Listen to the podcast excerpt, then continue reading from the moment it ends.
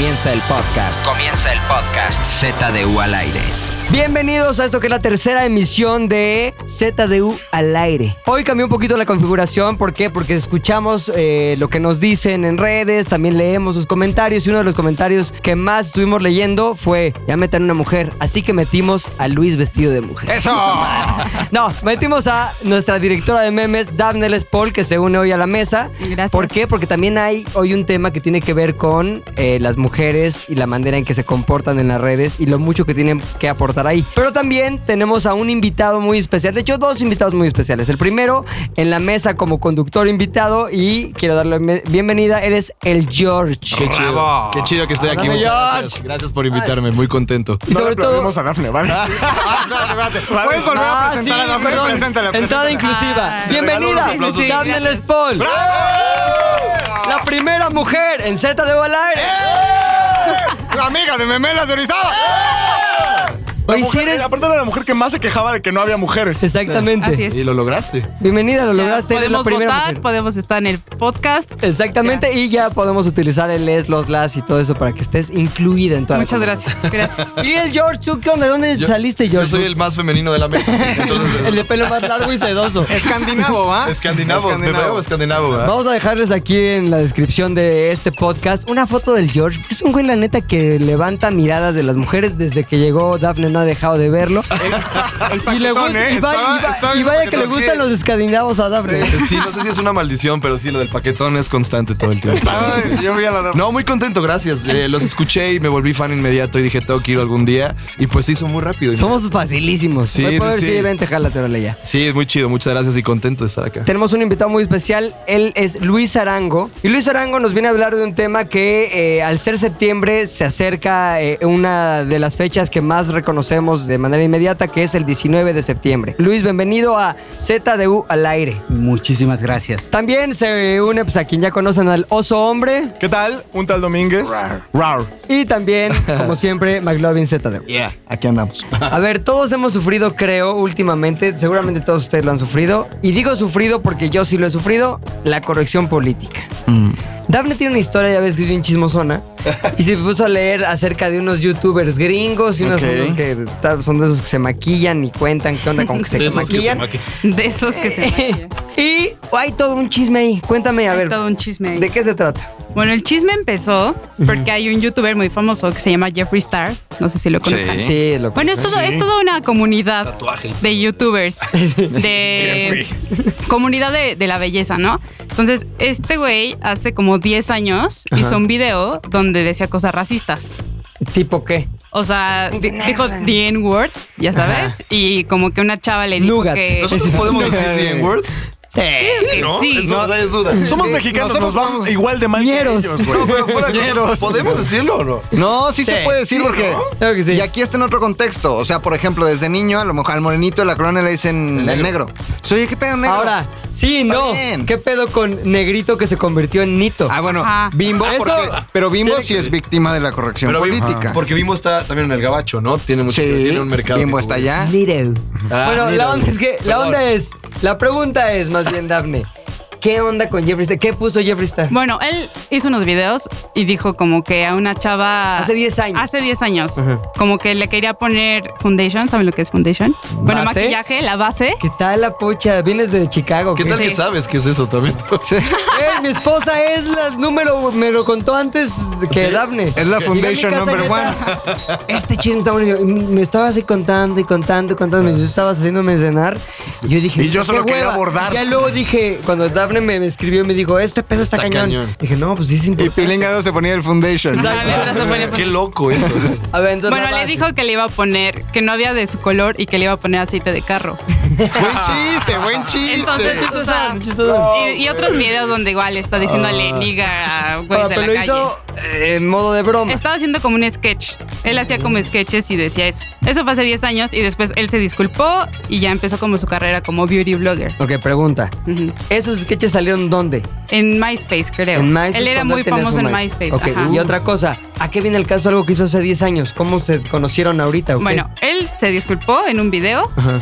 y de repente otros beauty bloggers empezaron a sacar así videos como de cómo alguien que. Ah, este güey es como ya es el top de los beauty bloggers. el mero Así ya beauty blogger Empezó a del subir, subir, subir, mundo. subir, subir. Y ahora defiende mucho a Beauty la blogger comunidad. chipocludo se le dice, ¿no? Chico blogger. Chipo blogger. El chipo blaga. Entonces ahora él defiende mucho como a la comunidad negra. O sea, porque hay muchas eh, cosas de maquillaje que no sacan tonos para los, para los nitos. Para los nitos. Bueno, dice que Para las personas afroamericanas. Para El las eufemismo personas está más, está peor. creo- yo creo que Para los Dudarlo nitos. es no. más feo. Yo creo ¿no? que si hay una, de verdad hay una N-World, es negrito. negrito está Oye, No, Nito, Nito está A ver, peor. ponte la rola del negrito bailarín de Chicricri. Oh, negri. Esa era, ahorita no se podría. Un negrito bailarín de bastón y con bombín. No se podría ahorita componer No. negrito bailarín. Oye, Cri hubiera. No, no lo hubiera armado. No, ¿qué Nada, pedo? cero, Censurado. cero, Un negrito bailarín de Con bastón y con bombín. Y O- luego, luego la unión híjole, entre eres es negro te borrachito. portas mal. Ay, híjole. O negrito sandía, porque trae una sandía. Ya no digas tonterías, picardías. ¿no? Picardías, porque sí, sí. Bueno, entonces, a todos los nitos los defiende, cabrón. Me los defiende. Entonces, sus amigos beauty bloggers Ajá. como que empezaron a decir, ah, ¿cómo pueden defender a un racista? Y él es un racista. Ni tan, ni amigos. tan amigos, Ajá, o sea, la comunidad Beauty bloguera. youtuber, ajá. Entonces, la gente, cuando ellos empezaron a decir, es un racista Jeffree Star porque las marcas están con él, la gente hizo su trabajo, las personas, y entonces empezaron a buscarle a ellos Para atrás, para atrás. para atrás, para atrás, para atrás. Ajá. Y a todos, a todos, a todas les sacó tweets racistas, pero así todos dijeron, niga, contra los chinos, contra los mexicanos, contra... Contra nosotros también. Todos, contra todos. Cada uno tenía, o sea, uno así de, Mexitos. ¿Cómo pueden ser así amigos de ese güey? Y así 2012, así de aquí pinches nigas, bueno, no pinches, pero todos, todos tenían. Entonces ya todos empezaron a sacar videos así llorando y. Hay una vieja en específico, ¿no? Laura Lee. Laura Lee, que a mí lo que me contó mi esposa, no es porque yo he investigado de este tema No de... tienes que justificarte. No, está bien. Pero ¿Te gusta? creo que su comentario fue algo así como que ya sé por qué usan los pantalones baggy los negros para correr de la policía. Sin que les esté- Está cagadón. 2008. Sí, Pero es ¿Qué que tal eso. 2018? Ajá. Al principio Twitter fue una plataforma de quiero ser cagado y voy a poner chistes y Sí. cualquier chiste era bueno para Twitter, sin pensar que 10 años después te iban a buscar, iban a Y encontrar es un algo. experimento que todos pueden Todos hacer. lo tenemos. Yo lo hice ayer, vi que un chico de Vice, no sé quién es, Y sabes, te gusta. No, Diego no, sé qué. Eh, sacó una nota de que Friends era un programa homofóbico, machista, ofendía a los gordos, así todo lo, todas las etiquetas era Friends. Y dije, ah, Ya. ah, por favor. Entonces me metí al Twitter de este chico y solo puse él, o sea, su nombre y gay. Y te salen todos los tweets. ¿Ah, neto? ¿Se Ajá. puede eso? O sea, buscas el username y una palabra, te sale todo. Mm. Entonces él decía así como, ¿qué? ¿Me viste cara de gay o qué? Y dije, eso es homofóbico en el claro, 2018, claro, ¿no? O sea, si está diciendo que Friends es homofóbico, A menos que hayan también. dicho, eres muy brillante. Me Claro. cara de gay. Ya cambia el contexto, ¿te das Claro, cuenta? claro. Y otra cosa así decía, eh, qué mal estar viendo Miss Universo y voltear y que tu vieja esté bien gorda. Y yo, eso no es sexista. ¿Pero machista". eso? Ajá. Pero- o sea, buscas eso y, y a todos les encuentras, a todos. O sea, está bien que ya te arrepientas de que digas, ah, bueno, hace tres años decía puto y hoy ya comprendo que no está Ya bien. digo, persona que Pero le no gusta el puedes pito. llegar y no, por favor, esto van a venir a... Pero el problema es, es la reacción de la gente. Asustarte de una cosa que tú hacías Sí. hace dos años. Ahí, o sea, porque sí puedes decir, ok, ahora soy vegano y yo te recomiendo que no comas carne.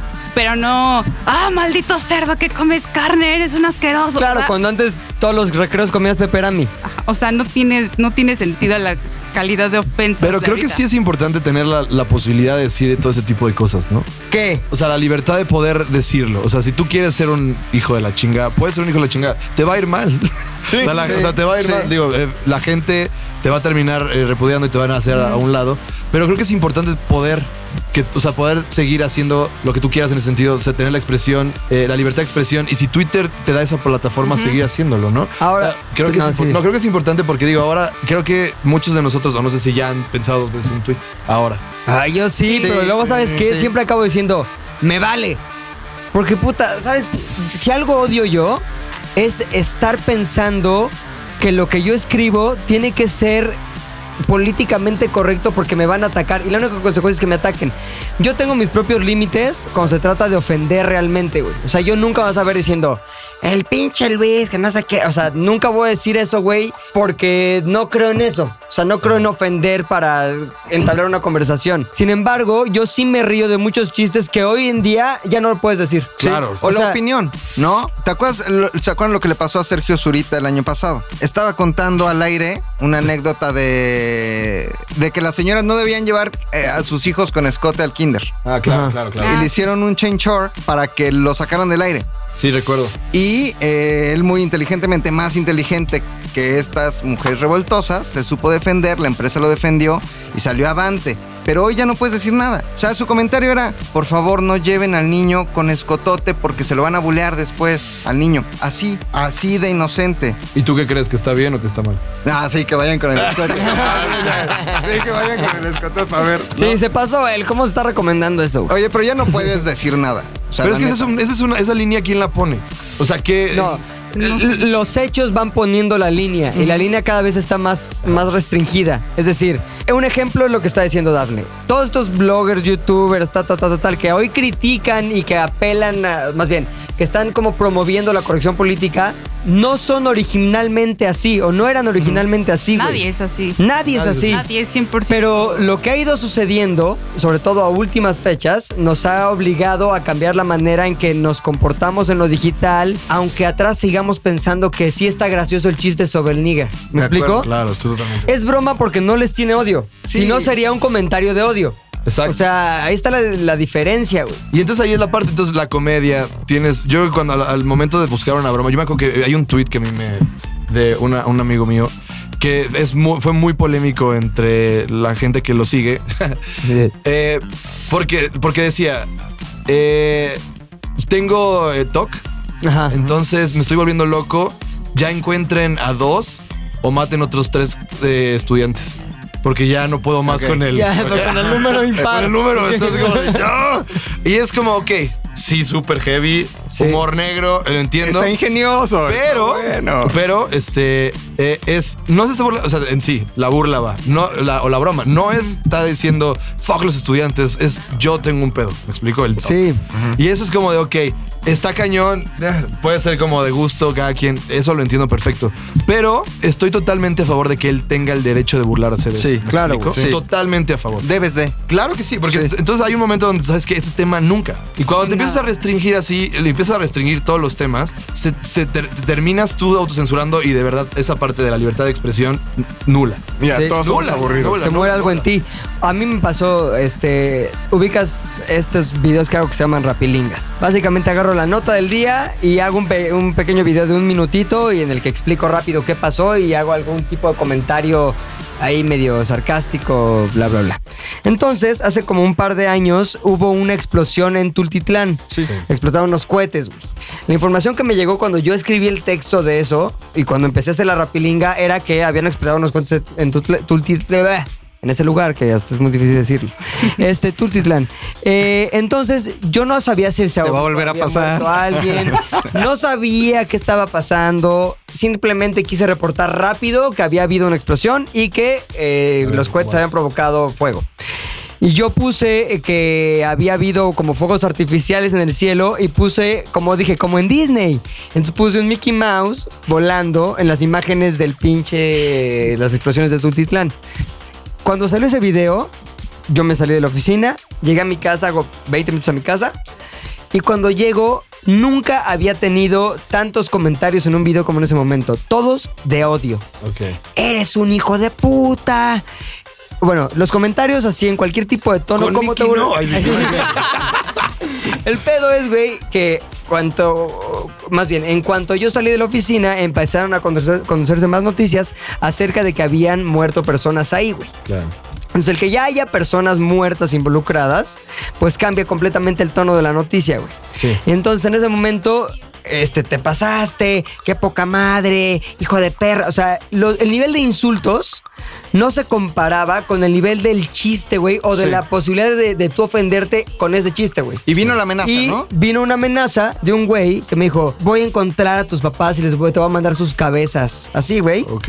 Y yo me metí, era todo esto en Facebook, me metí al Facebook de ese güey y era un despliegue de poder este Sicari- militar- sicarial. sicarial, Ah, ¿sabes? Sí, tenía acá unas, camionet- unas camionetotas y sí, sus pinches No cuernos de chivo, el chingada. Y dije, pues ojalá que se lo olvide pronto porque sí se, se ve que sí puede. Entonces, este, a lo que voy es, llega un punto en el que un chiste lo tienes que matar a fuerzas y es la única vez que yo he tenido que pedir disculpas Por eso. por el chiste. Primero porque lo creía, dije, sí, perdón, la neta está culerísimo que se te haya muerto alguien y un güey se esté burlando de eso, ¿está bien? Pero también, efectivamente, porque me sentía amedrentado con la cantidad de odio que recibí por un chiste, güey. Yo no tuve, nunca tuve la intención de ofender a nadie ni de hacerle daño a nadie. O sea, fue un chiste, ¿me explico? Sí, de acuerdo. Pero cuando recibes, recibes ese, esa cantidad de odio por ese chiste, empieza a decir, ¿en qué sociedad estamos viviendo en la que evidentemente me tengo que medir de lo que digo y de lo que yo creo que es cómico? Sí, oye, a ver, Pilingados, tú, y te lo pregunto a ti porque,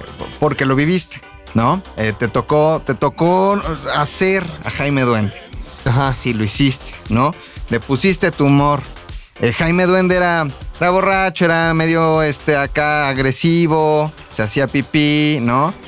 y de repente, normal, normal. normal. Cualquier Luis. Una cualquier. Cualquier Luis. Un vie- Oye. ¿También rapeaba? Y de repente vino una censura. Sí. ¿No? ¿Por qué fue?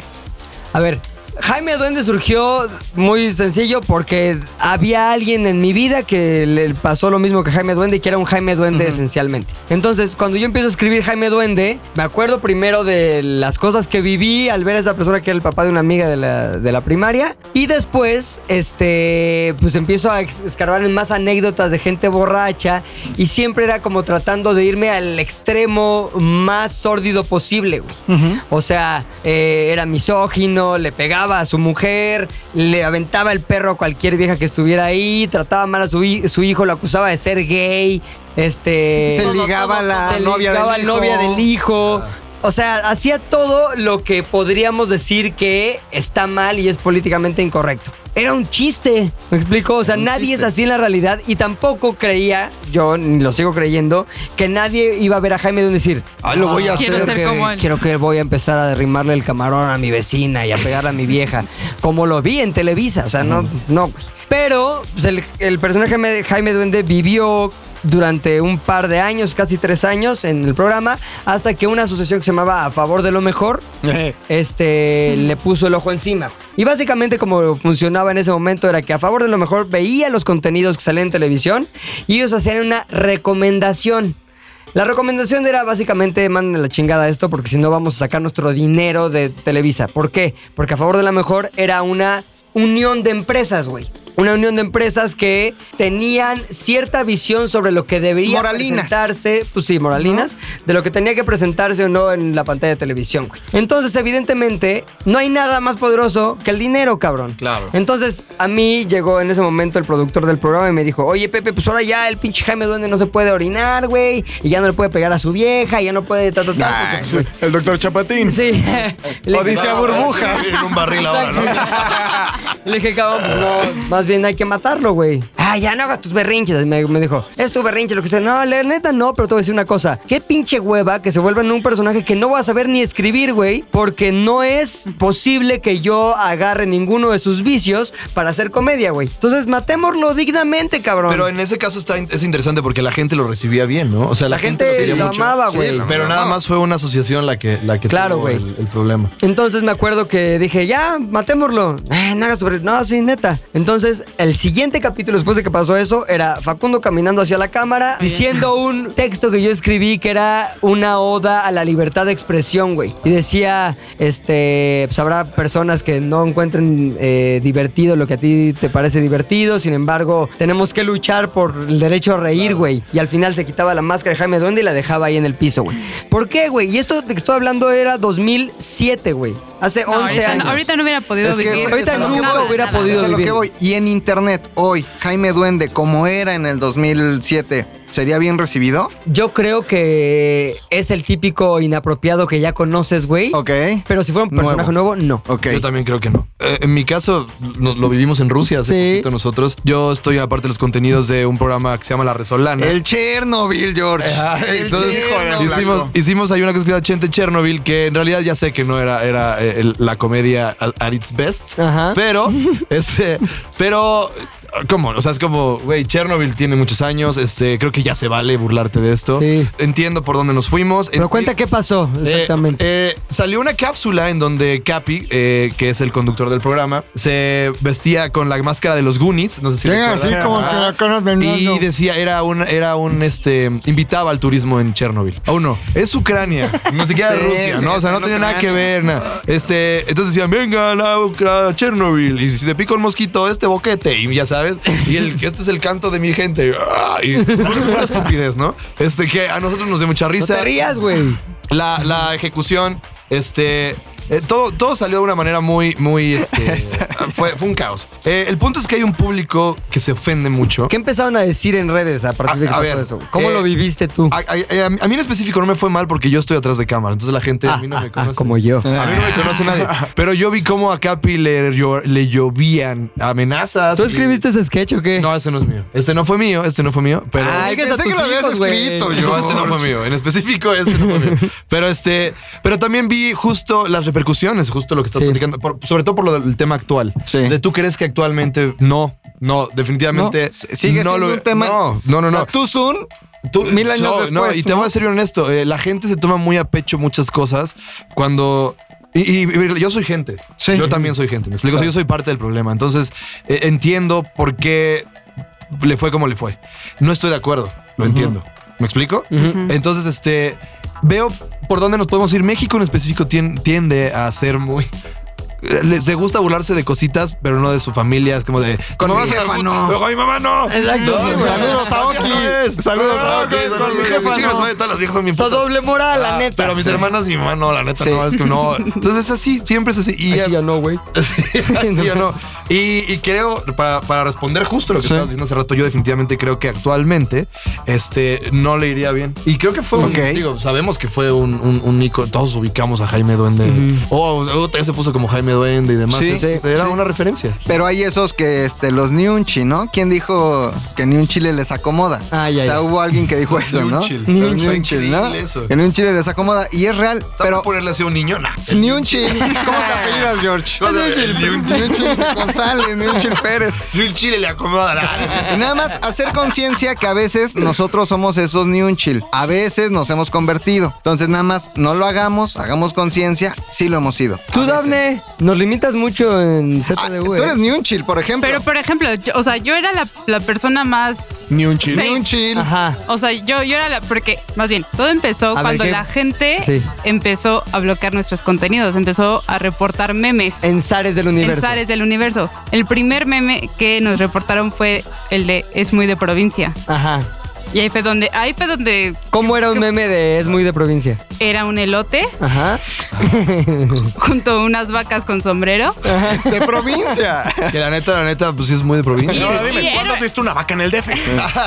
Es que ese es un gran. güey. Era, es un era- gran era una ¿eh? sección que se llamaba Es muy de provincia. Y salía todos los viernes. Sí. Entonces salió una vez y la gente como que, ah, o sea, era como, es muy de provincia conocer a tu novia en el kiosco. O es muy de provincia. O sea, Pero sí, pero es que sí. como casarte con tu prima. Y es normal. de provincia, Es normal. Ver, quiero, hacer, quiero hacer un consenso. Cuando ustedes se ofenden cuando salen y ven, ay, sombrero y zarape. Jamás. Hay aquí un tema. Sí hay gente que utiliza sombrero. Sí. Sí, y si andan Y en burro. Sí, hay gente que sí anda en burro. A pesar de que el burro creo que está en peligro de extinción. Pero sí andan en burro. Pero hay gente que sí. Sí. anda en burro y sí anda en sombrero. Y yo creo que ellos, si se enteraras que tú te ofendes porque andan así, sería como, ¿por qué te ofendes, güey? Bro, Si todos es lo los de días- hoy. Es lo de No, bro, me veo bien. Pues se me, hace, se me hace igual, es como dentro de tu burbuja, tú crees que estás haciendo una protección. O sea, eh, eh, el otro día vi una, vi una plática que no es que estés realmente perseguido, nada más tienes las posibilidades de quejarte. Es lo mismo. Oye, entonces tú identificaste que esos Ah, memes nos estaban bajando y luego. Ah, sí. A ver, la A ver. historia. la y lo de los blogs. Nos reportaron ese meme y yo dije, algo raro está aquí pasando. Entonces ya no nos, nos cancelaron Facebook. el Sí. de la- o sea, Facebook Nos cancelaron desde- Facebook. No, es. Nuestro O sea, Facebook completo había página. muerto. Wow. Y entonces ya dijimos, no, pues hay que irnos más safe. Entonces yo les decía, no, no, eso ya no lo pongas, o no pongas algo muy, muy machista. O, o sea, yo empecé como a poner algo como Sí. un tope, pero al final después hice un meme de gordos que decía ventajas de ser gordo. Y era como, pues la gente te quiere abrazar más. O sea, cosas safe. Sí, y lo reportaron. ¿Neta? O sea, reportaron. Y, lo- y los comentarios eran de odio de los flacos. O sea, la gente flaca ¿Neta? decía, neta, se, se ve mm, como, o sea, les gusta ser gordos. Entonces con mis impuestos van a estar pagando sus operaciones en el IMSS Ah, y diabéticos. ¿Es? Y entonces yo lo empecé a ver y dije, ¿qué pedo? Es odio contra odio. O sea, Eso por- padrísimo. Eso tiene razón. Y dije, ¿qué pedo? No, la neta sí, güey. injusto, la sí, neta. ¿Para sí, qué comen razón. nitos? Oye, ah, pero, pero el mejor meme que nos reportaron fue el de Michael J. Fox. Ubican a Ah, Michael ya, J. sí, Fox. claro. Tiene Parkinson. Sí. Entonces era el día de Back to the Future, cuando se cumplía la Sí. fecha del, Del ¿ya sabes? 15 de 2015. Entonces yo hice un meme que decía, queridos fans de Back to the Future, y era una carta toda mal escrita, así con garabatos. Me cagué de risa, lo subimos, puta. Pero yo lo hice porque ese güey se burla del mismo. O sea, Sí, Michael Sí, J. pero ya Fox, está cañón. se- o sea, y yo lo hice porque como que él me lo permitió al, el Sí, burlarse de él- la enfermedad. Él legitimó tu chiste. Y la gente, y ahí fue cuando nos volvieron a reportar la página. Sí. Ajo. Y ya ahí sí fue un pedo recuperarle Sí. y todo. Entonces ahí sí ya. Ahí sí tuvimos que aplicar la de cuates dentro de Ajá. Facebook, No güey. es cierto, neta. Porque me dijeron, Sí. tu página ya no existe, güey. Ajá. O sea, era una página que ya tenía un millón de seguidores. Tu página ya no existe. No, por favor, de eso vivimos. No, pero ya ¿con no. cuántos repor- o sea, repor- reportan? No sé cuántos. Tres strikes, ¿no? Pues creo que sí, como Sí. tres. La onda es que los Dafne nos tiró la página. Oye, Por hay, gran hay- alza. hay Por un meme. Hay Los un llevé a la gloria y yo misma. lo que más odiaba. Yo quiero contarles algo este, que hoy no podríamos sacar, que pasó aquí en las oficinas. El pita. No, el famosísimo Enanórame. El enanórame. Tenemos este, pues, un buen amigo que es el chico temido y pues, es enanito acondroplásico, ¿no? O sea, es el ¿Qué tal? Ya le No importa. acondroplásico. Valió Enanito. madre tu tema Enanosaurio. científico Porque ¿Y cómo empezaste se con dicen entre enanito, ellos? güey. ¿Cómo se dicen entre ellos? Chaparritos. No, chaparritos. Chaparritos, se dicen entre enanos. Los- entre los negros se dicen nigas, güey. Tú no puedes es decirles enano. así, güey. es enano, ¿no? O, o Joel, o su nombre también te dicen, ¿no? Enano. no, ¿sabes Por qué? su ¿Qué? nombre ¿Cómo también, se ¿no? llama? Sebastián. Sebastián. Sebastián. Y es enano y vino a la oficina. Joel. ¿Y saben qué hizo Pilinga 2? Hizo un concurso que se llamaba Enanórame, en donde dos mujeres competían por el amor de un enano.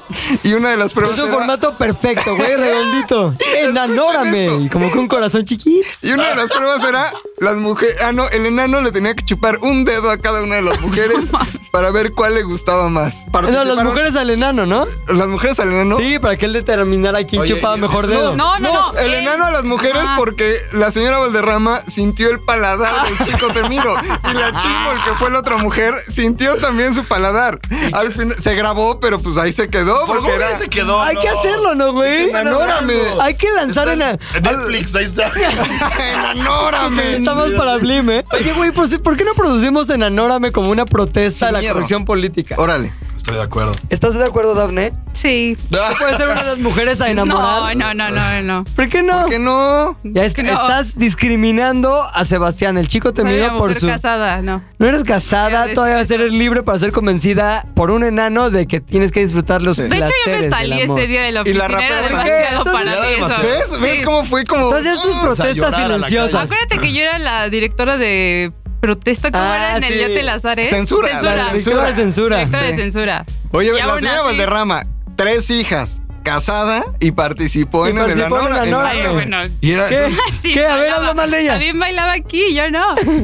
y yo no. entonces era chuparse su dedo de, de- Así. de zanahoria chiquita. Exacto. ¿Qué, qué más? ¿Qué otras pruebas hay en? Qué joya. Quisimos beso en la boca, pero no se No se- pudo. no No se se, pudo. Palabras bonitas. o, Exacto. eh, primera cita. Está bueno. Palabras La bonitas. onda es que, No, no. a ver, seguramente si sacamos Enanórame como lo vamos a hacer próximamente, van a haber comentarios de Eso no. cómo se burlan de los enanos, pobrecitos, solo cometieron el pecado de ser chiquitos, o sea, ese tipo de cosas. Yo ayer puse en mi Instagram una historia de un enanillo que iba pasando por aquí y le hice de ese, de ese acercamiento de trin, tin, tin, tin, tin, y puse enanosaurio. Muy bien. Un chingo de gente, más bien, ay, imagínate que comentaron 60 personas. 45, ja, ja, ja, ja, y 15, te pasas, pobres enanos. Y dije, neta, en buena onda, déjame de seguir, me da hueva si no te dan risa los enanos, bye. Entonces ese lo co- ese Biografía lo de Tinder. copiaba y lo así, Biografía copy de- paste, copy Bye. paste, copy paste. ¿Sabes qué hubo en la boda de la hermana de Pepe? Enanos, Ah, sí. meseros. En la boda de mi hermana, güey, yo les produje ahí un, un show en el que ya como que, y ahora los novios, así que presentan a los novios y bajaron dos enanos, enano, mujer, enano, hombre, y bailaron chiquitita. y luego ya todo río luego. No es cierto, ya, novios, la verdad. Pero, güey, good times. Qué maravilla. Buenos momentos de diversión. Ahora, en la próxima emisión de ZDU al aire, vamos a tratar el tema del bullying también. Sí. Hay quien está a favor, hay quien está en contra, hay quien tiene, tiene sus límites en cuestión de bullying. Yo estoy a favor. Yo estoy a favor. Este- carácter. Bueno, luego lo vamos a discutir. Porque preguntan, ¿quién está a favor? Pues sí, hay algunos a favor. Con sus matices, ¿no? Pero aquí es de bemoles. matices, sus bemoles. Este, pero vamos a estar tratando. Me gustaría que cada uno Buleara a un enano. Ay, sí, bulearan a un enano y lo documente. nos digan sus experiencias traigan la próxima a- semana. Para la próxima semana, cada quien trae a su enano. A su enano buleado y Y si que él, traen, él nos y si traen enano negro, enano su negro a su minoría. Yo vengo sola. No mames. No, básicamente me gustaría que cerráramos con un comentario acerca de la corrección política, lo que piensan y lo que desean respecto a este tema. Primero las damas, Primero ¿no? las damas porque son más Eso. Es sexista. Sí, que ¿eso es sexista o no? ¿Primero las damas es sexista o no? Creo, no sé. Ah, Yo ya no ok, sé. primero- Yo ya primero no sé. Luis. Primero Luis. Ah, ¿Qué tenemos? Ah, sí. Nada, si te gusta, síguelo. Si no, no te gusta, no lo sigas. Simplemente, güey, cállate y deja vivir. McLovin. Dile a tu mamá. Este, aguanten. O sea, hagamos como una pequeña resistencia. Somos, creo que todavía la mitad, a lo mejor, o un poquito más. Los que aguantamos, los que nos gusta este tipo de humor, los que no ofendemos por ofender, sino sabemos que así es el humor y la comedia. Aguantemos, hagamos una pequeña resistencia, no se ofenda, let it be. Gracias, Che Guevara del humor. Yo diría no se autocensuren. No se autocensuren, déjense ir con, con todo. Y este, y solito ya irá cayendo. Lo cagado es cagado. Y definitivamente, si no está cagado, no va a dar risa. Y se irá muriendo solo. Déjense ir. Y este. Y quiero mandar un saludo. Mándalo, mándalo. Daniel Paul.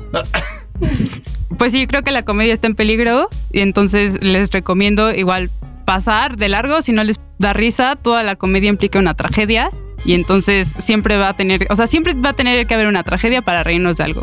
Y necesitamos reírnos de algo, siempre, todo el tiempo. Si van a matar a la comedia no nos va a quedar más que la tragedia. Como cuando te encerró Pilinga 2 en una oficina y lloraste y todos nos Ajá. reímos Ay, mucho. Yo no reí, pero sí. Ahorita. Ah, eso es a lo que de- decimos. ¿Qué? Es un ambiente muy hostil aquí. No, ¿estás bien? Sí, a ver, si, si necesitas ayuda, parpadea. Sí, nada más, por favor. Parpadea dos Pasa veces. esta servilleta.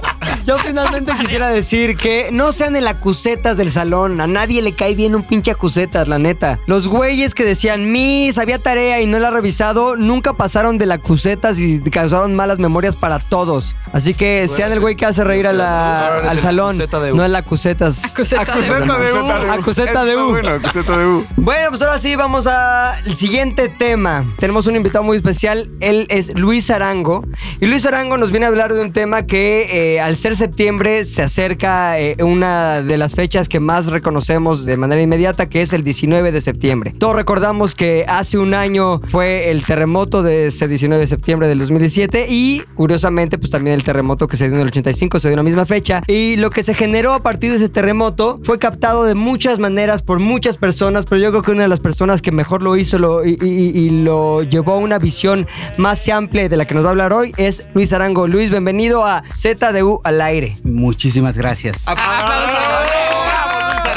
El artista de la lente. Oye, pues si quieres, empiézanos a decir primero, ¿cuál es el proyecto que traes entre manos que tiene que ver con el 19 de septiembre? Y también, ¿cómo surge? ¿Por qué dijiste, no solo voy a ser testigo de lo que sucedió, sino que voy a hacer algo con esa experiencia que a todos nos tocó de alguna manera? Yo creo que esa parte de no solamente ser testigos de lo que sucedió, creo que lo vivimos todos, ¿no? O sea, al final del día todos pusimos algo, todos hicimos algo eh, y todos lo hicimos desde lo que podíamos hacer. En mi caso, yo soy fotógrafo y dije, esto momento creo que lo que me toca es registrarlo, ¿no? Y después que pase, no lo sé, pero por ahora lo tengo que registrar. Un poquito del background es que nosotros estábamos justo trabajando para un banco, estábamos grabando en la Roma y de repente pues empezó a mover todo, ¿no? Ujú. Nuestro estudio está en la Condesa Ujú. y fue así como, pues, ¿qué es lo primero que te imaginas, no? Después de ver este movimiento dices, Ya se cayó. algo, pasó algo, ¿no? Y recuerdo perfecto que pues todo se colapsó. Llegamos al estudio y afortunadamente la gente que trabaja con nosotros y nuestra casa estaba bien. Entonces a partir de ahí dijimos, bueno, ¿qué sigue? En mi caso fue, te digo, trabajar de lo que yo sé hacer, que es registrar eh, eventos, imágenes y demás. Y empecé a hacer eso. Afortunadamente estas imágenes eh, al otro día ayudaron de forma indirecta a las personas. ¿Por qué? Porque me las compraron, la gente las estuvo pidiendo, revistas en Europa, fundaciones, no sé qué, y todo el poquito dinero que entró a la venta de esas imágenes Ajá. me sirvió para ayudar a alguien más. ¿Cómo? Quién sabe, ¿no? Pero, pero ayudó porque se donó en ese momento. Entonces, pues fue algo como muy padre, ¿no? Que, que tu trabajo sirva para ayudar a alguien. O sea, tú saliste y sin importar lo que estaba sucediendo, dijiste, tengo que documentar esto sin saber para qué va a servir, eventualmente lo sabré. Exactamente. ¿Y qué, con qué te encontraste en el sentido humano? O sea, ¿de qué te diste cuenta y cuáles son las fotos que, de las que tomaste? ¿Te re- representan mejor la sensación y los sentimientos que tenías en ese momento? ¿Con qué me encontré? Con algo súper triste, ¿no? O sea, yo siempre he dicho, algo que a mí me apasiona hacer, ese día me llenó de tristeza. ¿Por qué? Porque pues siempre yo me levanto y voy a hacer una foto de lo que sea y soy súper contento, soy súper feliz, pero en ese momento el hecho de tener una cámara, salir, ver como movimiento, ver gente que necesitaba algo, te, te vuelve muy sensible en ese sentido, ¿no? Entonces, sí fue algo, fue algo complicado, pero pues al final del día creo que lo que yo quería hacer era no captar la desgracia como tal, sino más bien la solidaridad de toda la gente que estaba apoyando y que estaba trabajando y que estaba dando, pues en ese momento todo, Claro. ¿no? Y, Y- creo que se logró. Y que lo hiciste, Luis, porque el 20, justo el 20, yo pasé por donde tú estabas, con tu equipo, en tu oficina. Todos juntos haciendo, eh, eh, reuniendo víveres, subiéndolos a una camioneta. Se los iban a llevar a Xochimilco, se los iban a llevar Cuautla. Y vaya, no es de dientes para afuera porque yo vi a Luis Arango eh, haciendo algo realmente sorprendente al día siguiente con su equipo de trabajo. Cuando muchos nos dispersamos y dijimos, mejor nos quedamos en la casa, Luis y su equipo hicieron algo real y, y tangible, Luis. Pues fue muy, fue muy curioso, ¿no? Porque te digo, al final del día tampoco es que lo tenía como contemplado y, y, pues tú sabes, ¿no? En ese momento de, de emergencia no cuentas como con capital para decir, ah, claro, esto lo voy a donar y ya lo tenía Claro. preparado. Simplemente dije, pues bueno, lo que yo pueda meter en el auto y llevarlo a algún lado donde sirva, adelante. Afortunadamente montamos, pues no el centro de acopio, porque no, realmente montamos Sí. una mesa fuera del estudio y la gente pasaba y decía, ¿lo van a llevar? Y nosotros, pues sí lo vamos a llevar, no sé dónde, pero lo vamos a llevar. Y de repente empezaron a llegar más cosas y más cosas y ya no entraba en mi auto Ajá. y tuvimos que conseguir una camioneta para llevarlo. Entonces fue la camioneta, fue mi auto, eh, el auto de un amigo y, y- y fue así, ¿no? Entonces sirvió muchísimo. Yo me quedé sin casa el- el- el- en el temblor. Este, fui de los afectados. Inmediatamente lo primero que haces es salir e intentar este, ayudar de alguna manera. Hay un momento donde estás en una nube que eras tú, pero toda la ciudad compartida, con- o sea, contigo en ese sentido. Este, todos estamos eh, tristes y choqueados. Creo que el shock era tan, co- era tan, tan fuerte y, y- y lo notabas en la cara de la gente que había un momento como de ese, ese sonidito que se queda constante. ¿lo Ajá, sí, sí, sí. Así que se sentía así la ciudad, pero una vez que podías recuperar, este, eh, volver en sí, me tocó ver muchas, muchas personas, por ejemplo, gente que estaba ayudando eh, a recolectar eh, ya sea víveres o palas y demás, se acercaban a... Yo hice tacos para la gente que está recolectando eh, varillas o Ajá. demás. ¿Qué puedes hacer? Lo que puedas. O sea, es como yo hice tres tacos, tomen ustedes, voy a mi casa y hago más.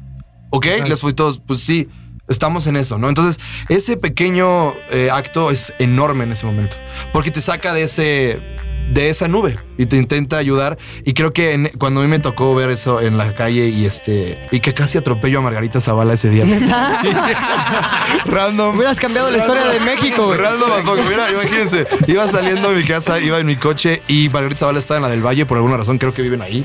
Y este, y casi me la llevo, hubiera cambiado mi día para mal a peor. A peor. pero estarías aquí. No, No, no, memes que no hubieran salido.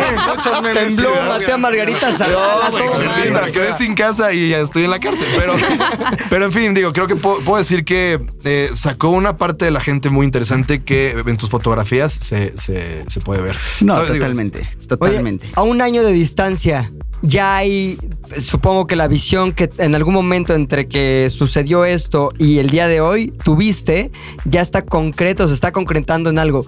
¿Qué es lo que vamos a ver a partir de todo lo que lograste recabar en esos días de septiembre del año pasado? Ok, yo creo que más que una visión, yo creo que es un compromiso. ¿Por qué? Porque es algo que no se va a acabar, ¿no? Como todos lo sabemos, va a volver a temblar, solo Sí. que no sabemos cuándo. Entonces yo creo que El vivir con eso es, terrible. No le hagan caso a Moni Vidente. No, yo creo que esos. más bien, más allá de, de tratar de solamente captar este momento, lo que buscamos con el proyecto también es comunicarle a la gente y transmitirle que esto va a volver a pasar, que estamos preparados. Eh, es también generar un archivo de qué es lo que pasó y que lo podamos ver, ¿no? ¿Y si estamos preparados? No, totalmente no. Totalmente no. Fíjate, nosotros estamos preparando también un documental Sí. en el cual tenemos hasta hoy 14 horas de material, ¿no? De distintos testimonios. Y, y la gente te das cuenta que nos comenta que no estamos listos. O sea, ¿Y una por qué? anécdota, no lo sé, ¿sabes? Creo que como buenos mexicanos creo que lo tomamos muy a la ligera. Educación, Exacto, cultura, ¿no? Creo que no nos va a pasar o hasta que nos pasa decimos Sí. ya, ¿no? Tengo una anécdota muy, muy impactante de un testimonio que recuperamos para el documental en donde nos decían, es que en la mañana hicimos el simulacro Sí. y en las escaleras estaba un escritorio, hay una mesa estorbando. Y dijimos, ah, luego lo movemos. Sí, claro. Imagínate lo Claro. fuerte que es, ¿no? Lo fuerte que es que pienses eso, que tú dijiste, ay, luego lo movemos, ¿no? Mucha gente nos dice, sí, hicimos el simulacro y nos valió. Pero tienes razón, desde chiquito en la escuela y demás, cuando es, es simulacro es recreo, ¿no? Pero ¿sabes por qué? La neta era. Pero ¿sabes por qué? Porque no lo habíamos vivido. Exacto. Claro, claro. O sea, claro. eso. normalmente eh, mi generación, yo tengo 26 años y normalmente... Te ves más grande. Ay, No, muchísimo más grande. Has vivido cosas horribles. Sí, totalmente.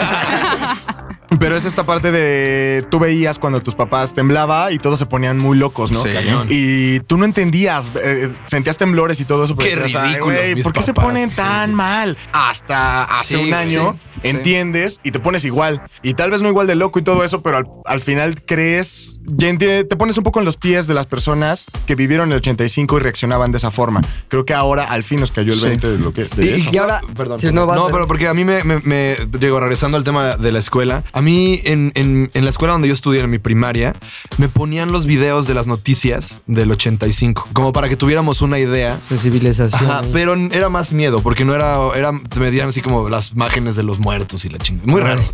¿Qué escuela ibas? ¿Cómo tu Y el padre Maciel nos juntaba a todos en el patio Ay, y... era pa- y nos bañábamos todos.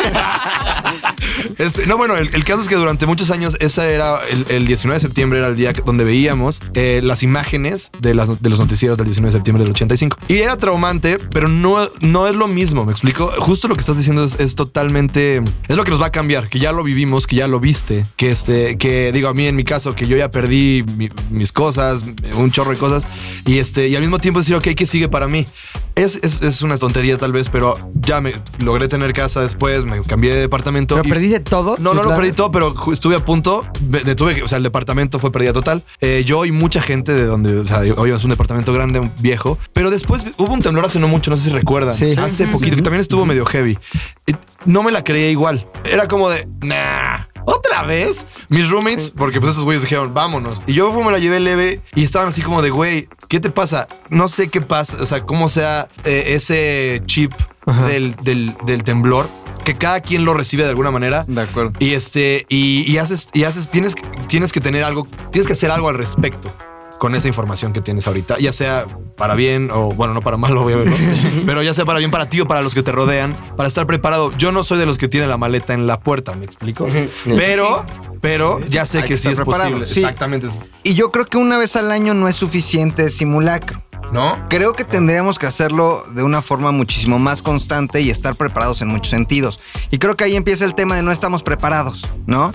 El 19 de septiembre es el simulacro y, eh, y ya. No sabemos nada más. No sabemos reaccionar en ningún otro momento. No sabemos primeros auxilios. No, no sabemos nada de protección Tú civil. sí sabes primeros auxilios. Yo sí sé primeros auxilios. Era de primeros auxilios, No es güey, cierto. sí. Soy técnico en urgencias médicas. Sí. Sí, sí. Haz como que te ahogas y que te dé respiración de boca a boca. A ver. Imagínate, imagínate un camillero que no puede cargar un garrafón, güey. O sea, Como escuela. cabrón. Como, como el padre Maciel, Ah, sí, más o sí, menos. me ¿no? recuerda mucho la primaria. Pero no estamos preparados. O sea, no, es, no, no está dentro de la educación eh, mínimo adrenalina, ¿no? El, el estarnos preparando constantemente. Lo Oye. vimos con las bocinas. Oye Luis, tú de con tantas horas eh, de testimonio en las que estuviste evidentemente recabando y tan cerca que estuviste de la acción ese día y esos días, ¿por qué de manera tan clara y, con- y convencido dijiste no estamos preparados? O sea, ¿qué identificaste en la manera en que todos estábamos actuando esos días y todo lo que te contaron posteriormente a, a- a la semana esta del 19 de septiembre? Pues mira, te das cuenta que no estás preparado empezando por ti mismo. Yo en mi caso dije, no estoy preparado, no sé qué hacer. Yo en ese momento lo único que dije, a ver, no corramos, quedámonos aquí, estamos en una zona segura y ya. Pero después, ¿qué pasa, no? ¿Qué sigue? La verdad es que me abrió muchísimo los ojos el hecho de estar documentando todos estos testimoniales, porque te empiezas a enterar de cosas que son muy lógicas, pero que tú no ves en el momento, ¿no? Un ejemplo nos decía, no, es que de repente llegó una saturación extrema de agua y que lo más fácil era tener una, una planta potabilizadora, ¿sabes? Más fácil, Claro. más rápido, más inmediato, no contaminas tanto, o sea, es como, ¿sabes? Muy rápido. Y te vas dando cuenta de eso. Creo que de manera personal a mí el hecho de escuchar tantas voces en este documental me abre los ojos y me, me permite tener otra visión totalmente distinta sobre los siniestros, ¿no? Creo que lo que queremos hacer nosotros también es no tener, justo lo que decías, ¿no? Esa Sí. piel de gallina y que te muestro imágenes de muertos. Sí, sí, ¿no? sí. Sino más bien contarte testimonios de gente común y corriente que lo vivió y cómo lo Sí. vivió.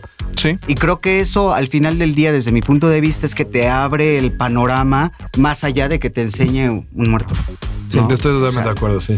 Oye, y entonces, concretamente, ahorita lo que viviste se transformó en, entiendo que va a haber una exposición, está la revista de Cuarto Oscuro también donde están expuestas fotografías tuyas y demás gente que tú estuviste, creo que coordinando. ¿Me, me, me podrías explicar cómo, cómo, cómo fue esto, cómo empezó y en qué hasta ahorita se ha concretado? Sí, mira, el, el proyecto inició de una forma muy personal. El hecho de que yo haya vivido este suceso tan de cerca y tan en el ojo del huracán, por así decirlo, me dio una visión totalmente distinta a, la vida. Yo soy padre de un hijo de dos años, en ese momento tenía un año y algo, ¿no? Y creo que fue la primera vez en la cual yo no pensé en mí de forma directa, ¿no? O sea, creo que fue la primera vez que dije, antes de pensar en estoy bien, el poste Sí. no se va a caer, dije, mi hijo, o sea, ¿qué está pasando con mi hijo? ¿Sabes? Y de repente ya hablé con él, dije, está bien, me dijeron, está bien, perdón, y la noticia que escuché fue Reps.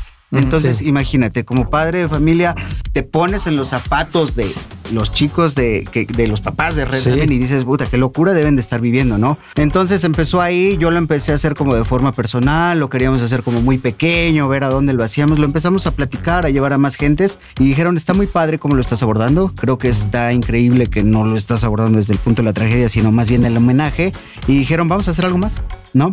Entonces platicando con Cuarto Oscuro, que es una de las agencias más respetadas de México, Sí. eh, les planteé la idea de que hiciéramos un número especial de la revista, pero con fotografías que no fueran de cuarto oscuro y que no fueran en su totalidad de Pinco, que fueran fotografías más bien de la sociedad civil. Pinhole es tu empresa. Pinhole es mi empresa, ¿no? Eh, es una casa productora que está radicada en la Ciudad de México y que se dedica a hacer publicidad básicamente. Sí. Entonces, gustó la idea y la empezamos a echar a andar, ¿no? Entonces, la revista, el número especial que hoy tenemos en la mano, que nos trajeron el número hace ratito, son fotografías de la comunidad civil. Que no buscamos la técnica, la cámara, el encuadre, la luz, no buscamos eso, sino que buscamos que transmitieran una historia de eh, ayuda, de apoyo, de cuidado, de, de- de este sentimiento que creo que fue muy general en esos días, ¿no? Sí.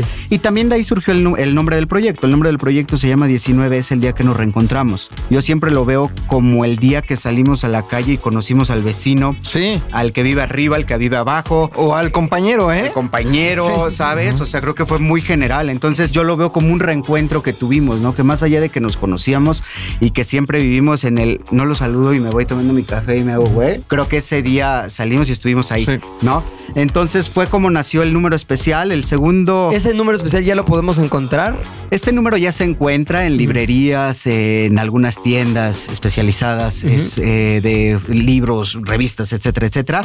Ya lo pueden encontrar ahí. La verdad es que es algo muy valioso porque también se convirtió o se va a convertir en un archivo, Sí. ¿no? Porque imagínate ver esto en 10 años. Y la portada es tuya, Luis. La foto de la ¿Dónde portada es? es A ver, mía. cuéntanos de la portada. Híjole, la portada esta la tomé en Gabriel Mancera. Sí. Eh, creo que fue un momento complicado, ¿no? Porque irónicamente la luz del día seguía siendo increíble. No lo podía creer, qué irónico era, ¿no? O sea, de repente, o sea, ves y tiene como una entrada bonita y los árboles hacían ahí como una sombrita buenísima y todo. Entonces dije, qué irónico es, ¿no? Todo Qué bonito día, así. qué feo día. Sí, qué bonito, Sí. qué feo, ¿no? La vida siguió, sigue, ¿no? Sí, sí, sí. eh, Sí, Sí. siguió el día, atardeció increíble, me acuerdo. Yo estaba en División del Norte y veía el atardecer y decía, no lo puedo creer. ¿Qué onda? Y ya después, más a la noche, se volvió trágico. Empezó a lloviznar, empezó a llover y de repente Sí. truenos. Y así dije, qué loco. ¿No? Qué loco, qué fuerte que estuvo. Entonces, pues bueno, así surgió la portada. La verdad es que es un, un gran archivo, es una revista pues de colección, ¿no? Porque Sí. tiene fotografías de la sociedad civil que están increíbles, que me gustó muchísimo que eso eh, haya motivado a los chavos a publicarlo, ¿no? Y también me pasó que de repente llegó una chica y me dice, está increíble que hayan publicado esto. Yo la verdad es que jamás me imaginé una fotografía mía publicada.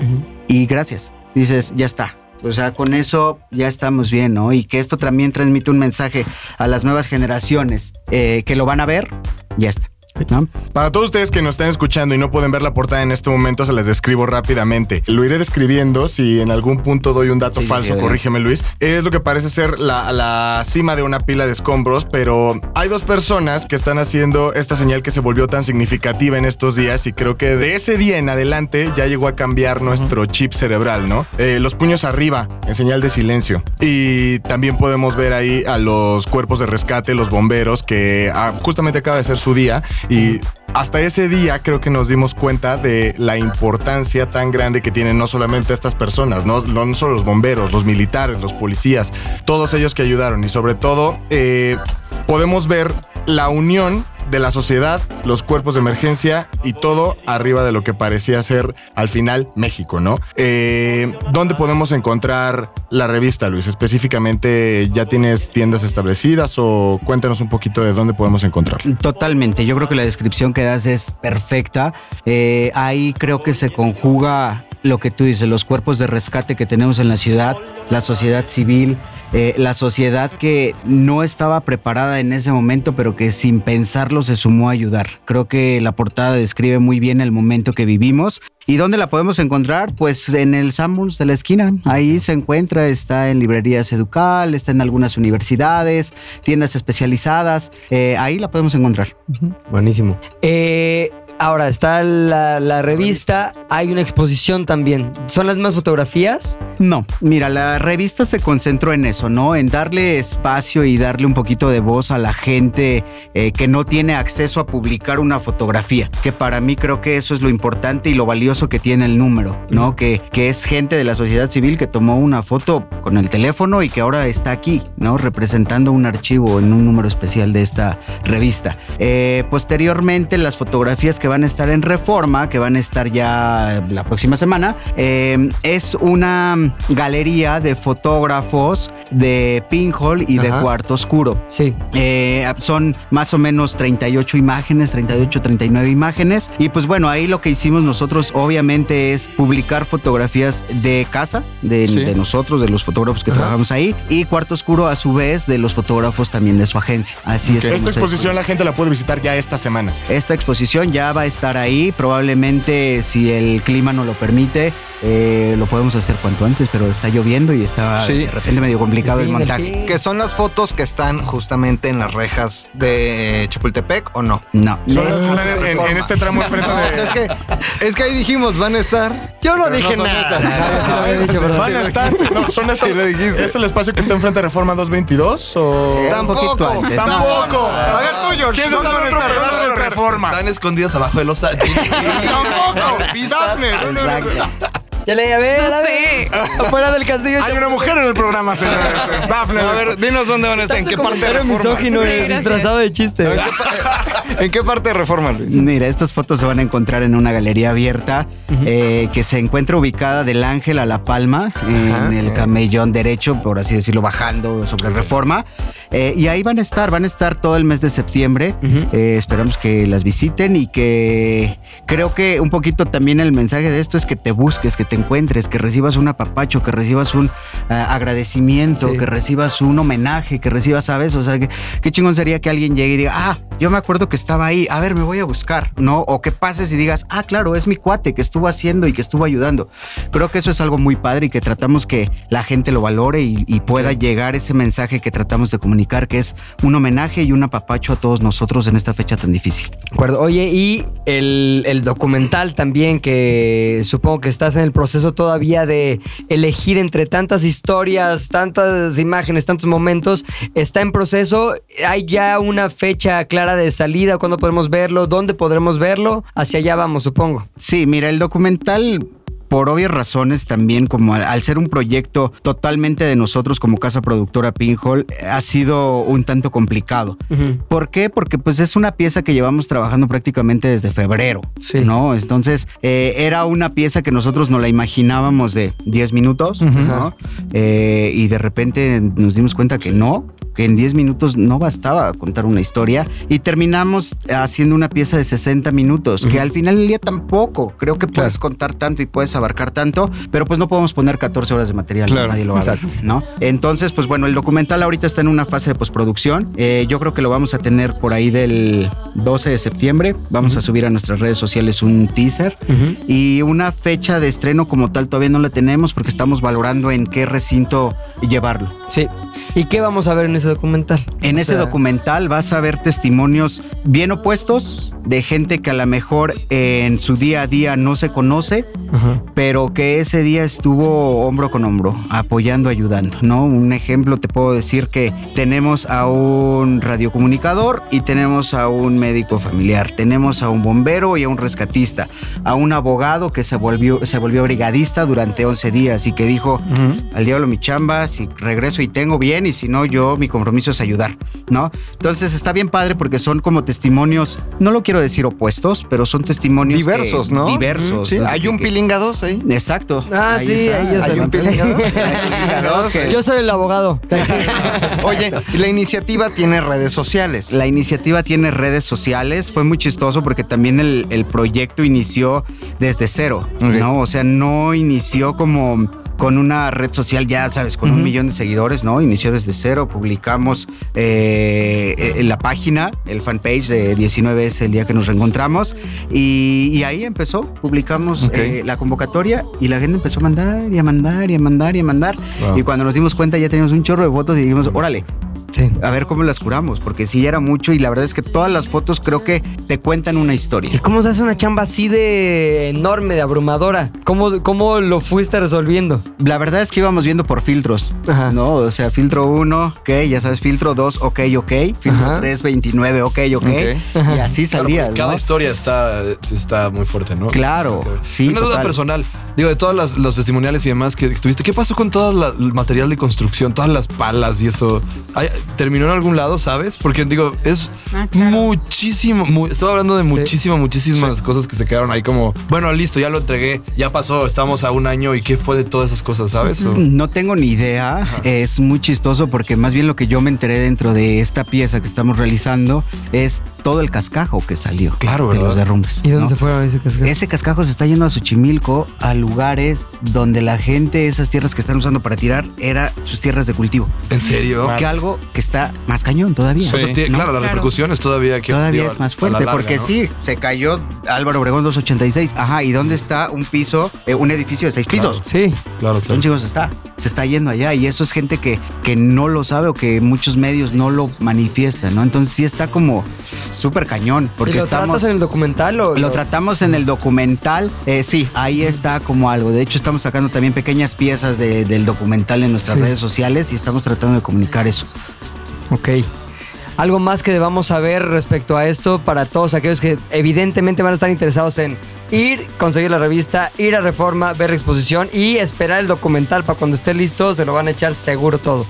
¿Algo más que quieras agregar a todo este esfuerzo y a lo que platicamos acá? Yo creo que algo más es eh, estemos preparados, estemos listos. Creo que no debemos de esas ganas que tenemos de apoyar no se tienen que caer muy rápido como lo fue en este momento, ¿no? También lo abordamos ahí en esa parte del documental de qué es lo que pasó, porque si te das cuenta dos, tres semanas después empezó a bajar y a bajar y a Sí, bajar. a y a bajar, la madre en el tráfico otra vez. Exacto, ¿no? Entonces yo creo que el mensaje puntual es, a ver, una, estemos preparados, porque va a volver a temblar. Ojalá que no sea pronto, ojalá que no sea nunca, ¿no? Pero estemos preparados. Eh, segundo, pues eso, o sea, que seamos compañeros todo el tiempo, que seamos Sí. quads, que seamos brothers, no solamente en la desgracia, sino cuando sales a manejar, cuando sales en la bici, Esa cuando Margarita, aguas. Exacto. Aguas con ella. No, y yo creo que puntualmente es eso, no olvidar. Creo que si olvidamos, como dice el dicho, estamos condenados a repetirlo y a, y a volver a sufrirlo. Entonces, pues nada, eso, estemos preparados, estemos listos, sigamos cuidándonos, sigamos reencontrándonos y sigamos viéndonos a la cara. Felicidades, Luis. Neta, qué chingón. Sí, qué chido. Gracias. todo lo que hicieron. Muchas gracias. Gracias, neta, gracias, George. No, chingón. muchísimas gracias. La verdad es que la gocé mucho. Los escuché y qué chingón. Muchísima suerte. Esperamos escucharte más veces por acá. Sí. Cuando gusten. Te deja salir el capi del foro, mano. Uh, no, Nos escuchamos el siguiente miércoles en esto que es ZDU al aire. También vamos a tener más intervenciones de Dan- Darnell nuestra directora de memes, que aunque se la quiera llevar el lado oscuro de Memelas de Orizaba, sigue siendo más ZDU que nada. De acuerdo. Gracias a todos. Nos escuchamos la próxima semana. Adiós. Esto fue el podcast. Esto fue el podcast ZDU al aire.